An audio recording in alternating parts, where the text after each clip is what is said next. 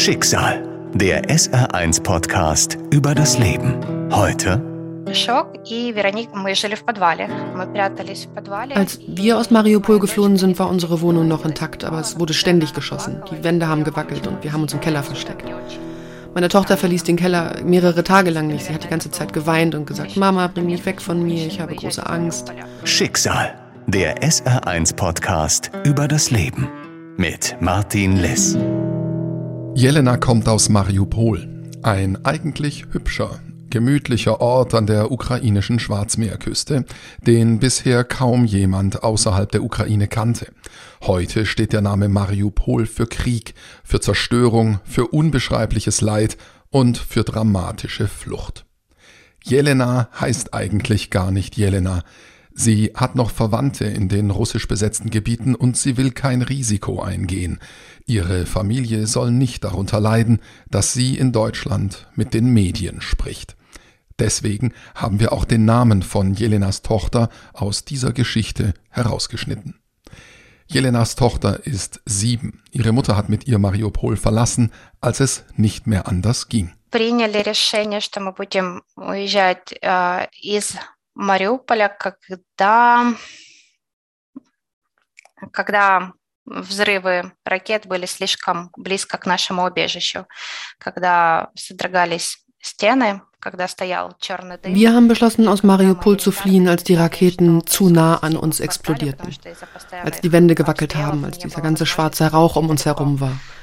Und als wir buchstäblich nicht wussten, was einen Block von uns entfernt passiert, weil wir wegen der ständigen Schüsse auch nicht weit gehen konnten. In der ganzen Stadt liegen ja, überall verstreut Drähte, im Rauch, in toten Menschen. Unser Kind hat dann ständig geweint und uns gebeten, es dort wegzubringen. Und da haben wir beschlossen, dass wir gehen müssen. Freunde haben uns dann geschrieben, dass wir auf einen sogenannten grünen Korridor warten sollten, so einen Evakuierungskorridor, um herauszukommen. Aber es gab gar keine. Und alle Menschen haben dann die Stadt einfach auf eigene Faust und auf eigene Gefahr verlassen. Als wir aus der Stadt geflohen sind, lag alles im Nebel. Es wurde regelmäßig geschossen und bombardiert. Flugzeuge haben Bomben abgeworfen. Wir wussten gar nicht, wie wir es schaffen sollten. Und ich weiß auch heute noch nicht, wie wir es geschafft haben.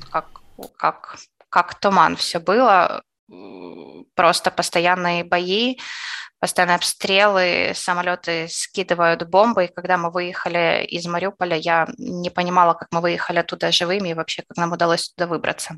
Когда мы были в Мариуполе, на тот момент, когда мы выезжали, наша квартира еще была целая, но постоянные обстрелы, содрогание стен просто приводили постоянные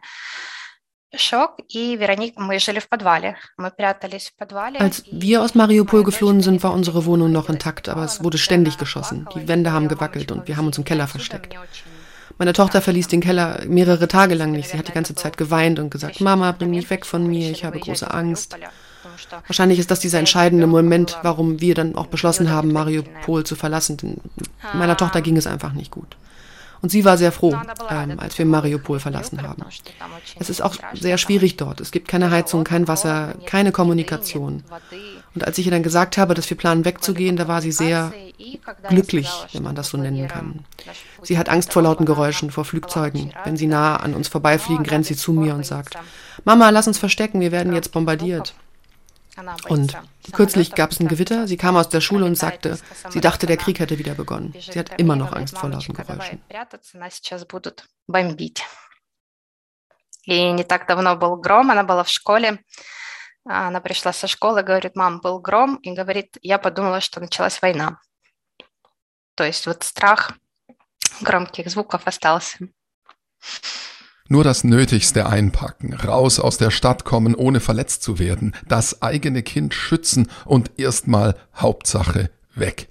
Aber wohin? Was ist mit Essen, Schlafen, Waschen? Und wonach orientiert man sich? Welche Informationen stimmen? Ist die eingeschlagene Richtung die richtige oder läuft man dem Feind direkt in die Arme? Мы, когда выезжали из Мариуполя, на тот момент у нас была информация, что ближайшее украинский город, который находится под контролем Украины, это Запорожье. То есть от Мариуполя это 300 километров. Als wir aus Mariupol geflohen sind, waren nach unserer Information die nächstgelegene freie Stadt Saporoschja, also 300 Kilometer von uns entfernt. Alle anderen Dörfer und Städte waren unter russischer Kontrolle. Also fuhren wir von Mariupol nach Saporoschja. Wir wussten, dass diese Stadt ukrainisch war. Auf dem Weg dorthin passierten wir etwa 20 russische Kontrollpunkte. Wir wurden informiert, dass wir keine Informationen auf unseren Handys haben sollten, keine Bilder mit militärischen Aktionen oder Nachrichten, keine ukrainischen Symbole, also haben wir alles von unseren Handys gelöscht, sicherheitshalber. An jedem Kontrollpunkt hielten uns Militärs mit automatischen Gewehren an, kontrollierten unsere Sachen, persönliche Nachrichten, Fotogalerien. Es war höchst unangenehm. Denn diese Leute kann man kaum als Militär bezeichnen. Sie sind eher sowas wie der Abschaum der Gesellschaft. фотогалерей было очень некомфортно, потому что ну, этих людей сложно назвать военными, это просто какие-то отбросы общества. Моя дорога до Нюрнберга заняла... То есть смотри, когда мы приехали в Запорожье, мы планировали оставаться в Украине. То есть э, мы не думали свой план действий наперед. Э, нас приняли друзья в украинском городе. Sehen Sie, als wir nach Saporischja kamen, haben wir ja gedacht, dass wir in der Ukraine bleiben könnten. Wir, wir hatten gar keinen Plan, wir wussten nicht, wie es weitergeht. Wir wurden dann von Freunden aufgenommen, um zur Ruhe zu kommen und konnten die Nachrichten erst mal lesen, realisieren, was überhaupt passiert. Wir kamen also in diese Stadt nach Dnipro und lebten dort etwa eine Woche lang. Da haben wir dann Informationen gesammelt, haben überhaupt erst mal versucht zu verstehen, wie es weitergehen soll. Und dann wurde uns relativ schnell klar, dass wir komplett ohne jegliche Mittel dastanden. Also keine Arbeit haben, kein Einkommen. Ich habe ähm, allerdings eine Jugendfreundin, die seit über sieben Jahren in Nürnberg in Deutschland lebt. Und die hat mich täglich angeschrieben und gefragt, ob ich noch am Leben sei. Und als wir diese Verbindung wiederhergestellt hatten, ähm, habe ich von dieser Freundin mehrere Nachrichten bekommen, in denen sie mich gefragt hat, dass es mir wieder gut geht. Ähm, und dann hat sie einfach gesagt, ich soll meine Tochter nehmen und losfahren und ähm, sie will uns helfen. Das haben wir dann gemacht. Unser Weg dauerte etwa fünf Tage. Wir haben beschlossen, nach Deutschland zu fahren. Es waren etwa 800 Kilometer.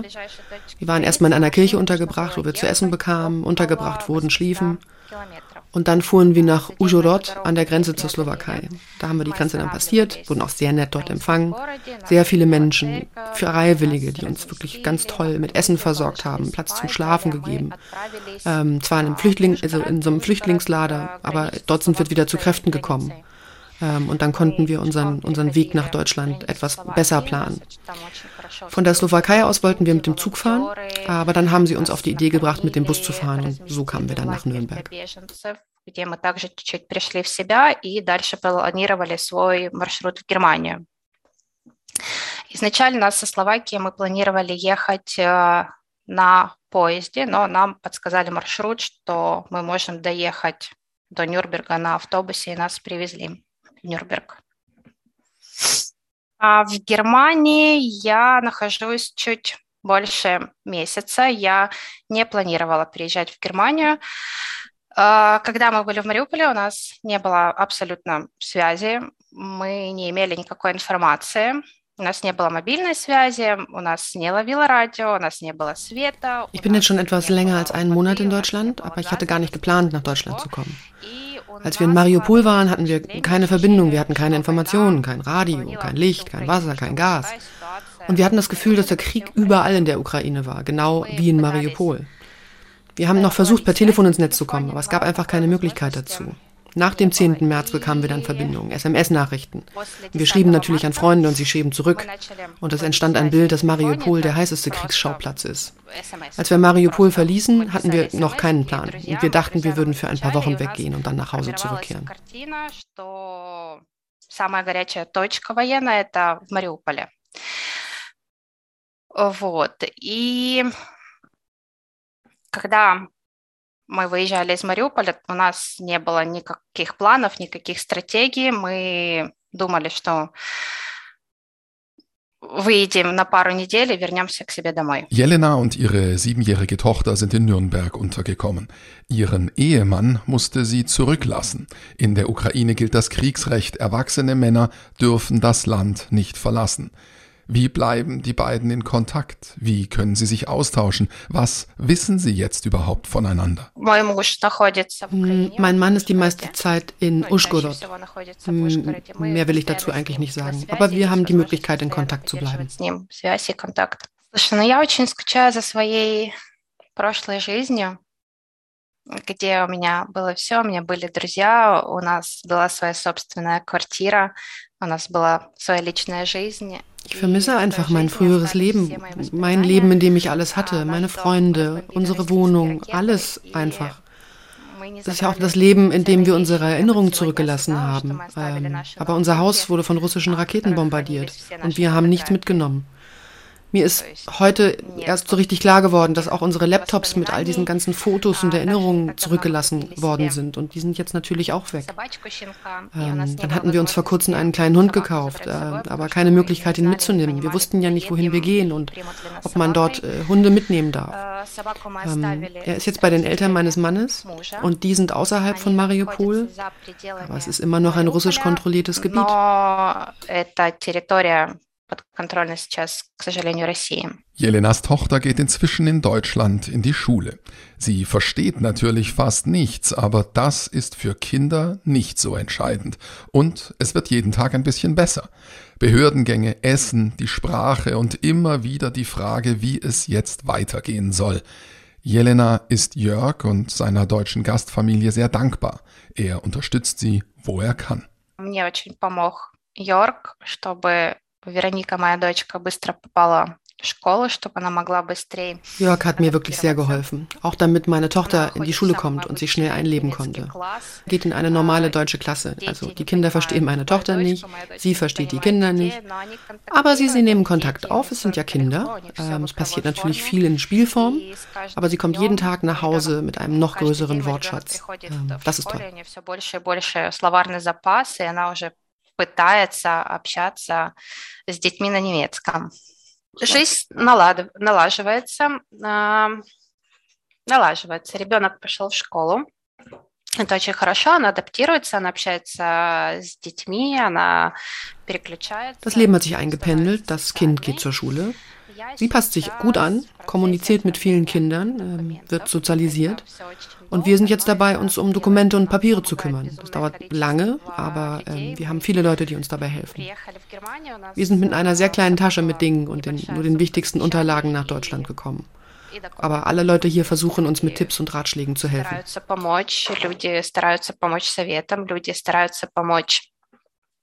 Одежды. То есть мою дочку и меня одели и обули. Мы даже сейчас не нуждаемся ни в какой одежде. То есть поддержка колоссальная. Ob sie jemals in die Ukraine zurückgehen kann oder will, das weiß Jelena heute noch nicht. Сложно сказать. Мой муж остался э, в Украине, э, находится в безопасном городе, э, и он сейчас в волонтерской организации, он помогает людям, которым необходимо Das ist wirklich schwer zu sagen. Mein Mann ist in der Ukraine geblieben, in einer sicheren Stadt und ist jetzt in einer freiwilligen Organisation und hilft dort Menschen, die Unterstützung brauchen. Und er bringt oft Menschen, die aus Mariupol evakuiert wurden und versorgt die Bedürftigen mit Medikamenten und so weiter. Im Moment ist es also schwierig zu sagen, wie ich mein zukünftiges Leben plane. Deutschland ist nicht mein Land. Für mich ist es hier schwierig. Mein Mann ist weg, alle meine Freunde sind über die verschiedenen Orte und Länder verstreut. Aber ich bin hier mit meiner Tochter, also ich weiß im Moment einfach nicht, ob ich bereit bin, in die Ukraine zurückzukehren, weil es dort nicht sicher ist.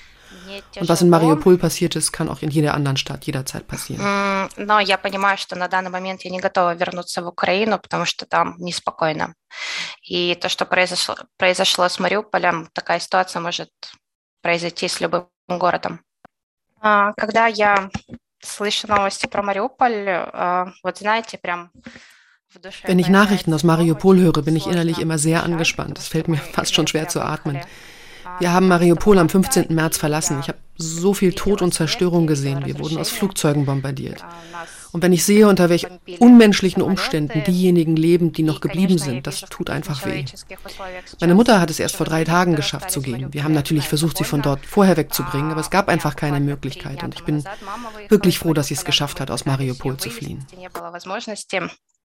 И я очень рада, что у нее получилось выехать из Мариуполя. Но я в любом случае поддерживаю свою страну. Я верю, что наша страна победит, что Мариуполь освободят, что Мариуполь это будет Украина.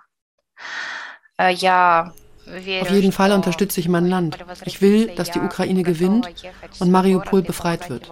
Ich vertraue auch darauf, dass Mariupol wiederbelebt wird. Ich bin auch bereit, in meine Stadt zu kommen und beim Wiederaufbau zu helfen, aber nur unter der Bedingung, dass es die Ukraine ist. Wir haben große Hoffnung, dass sie nicht aufgeben wird und dass unser Land gewinnt. В нашей стране произошла такая ситуация, да, что на нас напали очень много желающих идти воевать и защищать нашу страну. В любом случае, все будет Украина. Dass inzwischen auch ihre Mutter aus dem Kriegsgebiet raus ist, das beruhigt Jelena sehr. Sie ist in Deutschland nicht zu Hause, aber sie hat vermutlich das Schlimmste hinter sich. Ich komme aus der Ukraine, ich bin in Mariupol geboren, aufgewachsen, habe gelebt und habe natürlich auch Pläne für ein langes, glückliches Leben in dieser Stadt gemacht. Я сейчас чувствую себя ich fühle mich derzeit sicher, aber in mir, ich bin ein bisschen leer. Ich weiß einfach nicht, wie es weitergehen soll, wie ich weiterleben soll. Mein ganzes früheres Leben, mein Zuhause, meine Heimatstadt, alles ist weg. Aber im Allgemeinen fühle ich mich sicher, prinzipiell. Но чувствую себя в безопасности, в принципе. Что мне нравится в Германии? Ich fühle eine kolossale Unterstützung von Menschen. Alle helfen mir, mich anzupassen und auch mit meinen Gefühlen fertig zu werden.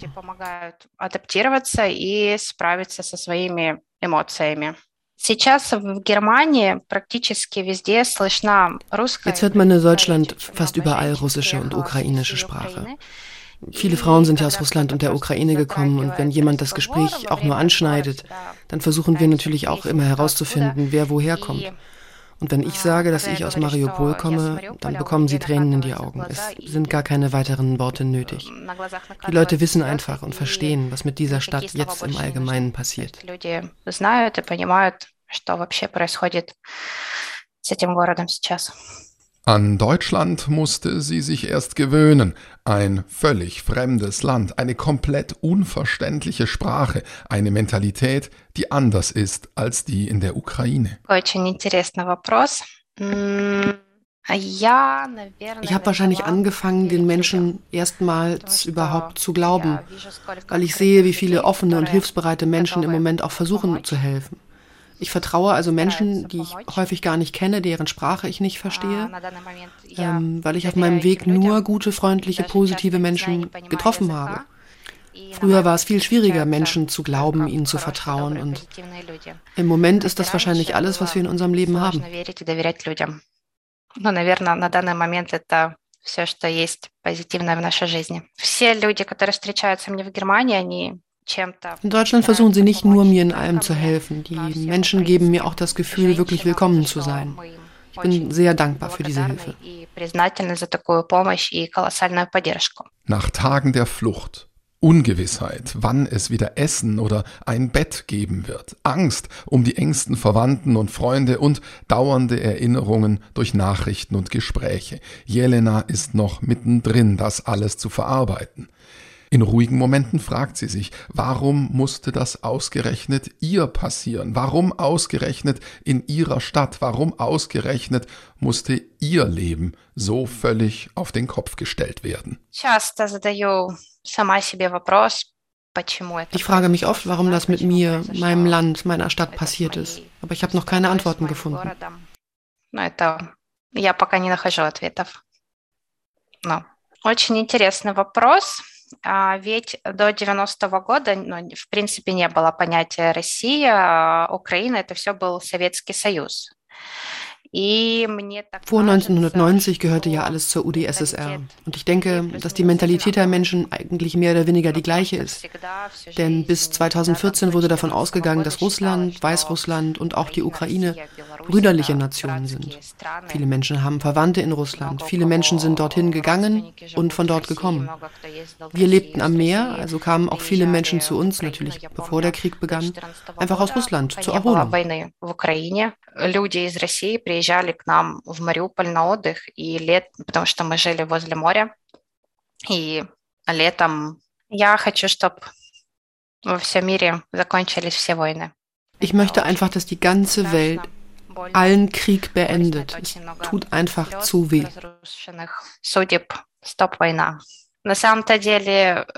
Ich dachte eigentlich, ich sei bereit für das Interview, aber vielleicht auch nicht. Es ist sehr schwierig, Sätze zu formulieren, die richtigen Wörter zu finden, einfach zu sagen, was wir erlebt haben. Schicksal, der SR1-Podcast über das Leben. Alle Folgen in der ARD-Audiothek und auf vielen anderen Podcast-Plattformen. Eine Produktion des Saarländischen Rundfunks.